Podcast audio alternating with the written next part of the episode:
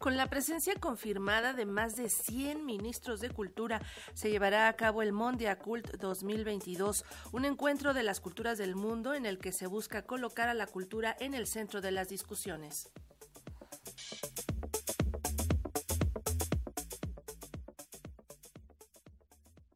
La UNESCO, con el apoyo de la Secretaría de Cultura del Gobierno de México, dio a conocer los detalles del Encuentro de las Culturas del Mundo Mondiacul 2022, cuya segunda edición tendrá como sede a México, país elegido por unanimidad luego de un largo proceso de propuesta y elección del organismo internacional. El subdirector general de Cultura de la UNESCO, Ernesto Tone, manifestó que para este encuentro se ha confirmado la participación de 132 Estados miembros y la presencia de ministros. Así lo señaló. Los grandes temas fueron definidos y en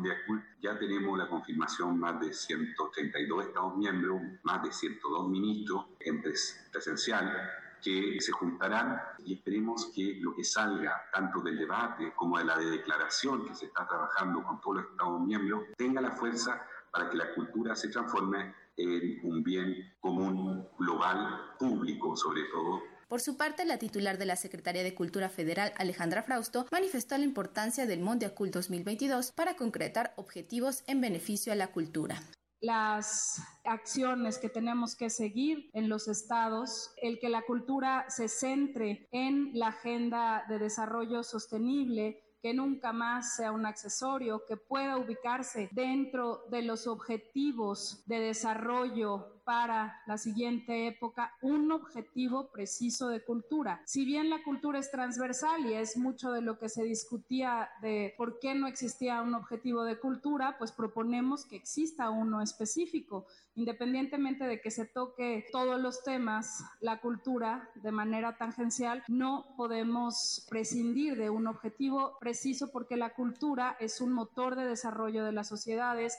Pablo Rafael de la Madrid, director general de promoción y festivales culturales encargado de la Dirección de Asuntos Internacionales de la Secretaría de Cultura, manifestó que Mondiacul se llevará a cabo del 28 al 30 de septiembre y que a lo largo de los tres días se han programado diversas actividades. Escuchemos. Teníamos dos opciones, hacer una pasarela de ministros donde los asistentes, los 190 y tantos ministros, tuvieran tres minutos para hablar o habríamos un espacio donde se diera una discusión en serio. La idea era producir un verdadero diálogo y entonces se abrieron cuatro mesas que va a estar sucediendo los dos primeros días donde cada ministro elige un tema para poder participar de fondo en ellos y que esto implique que su comitiva puede estar atenta a los otros. ¿Cómo van a funcionar las mesas? Cada una de estas mesas va a tener una especie de ponencia saque y luego los ministros van a poder participar e interactuar con algunos miembros de la sociedad civil o de organismos multilaterales o de instituciones que están suscritas a la UNESCO y que están en proceso de definición y al mismo tiempo durante los días de Mundiacul pues se van a recibir las propuestas y las conclusiones que los relatores de cada foro internacional realizó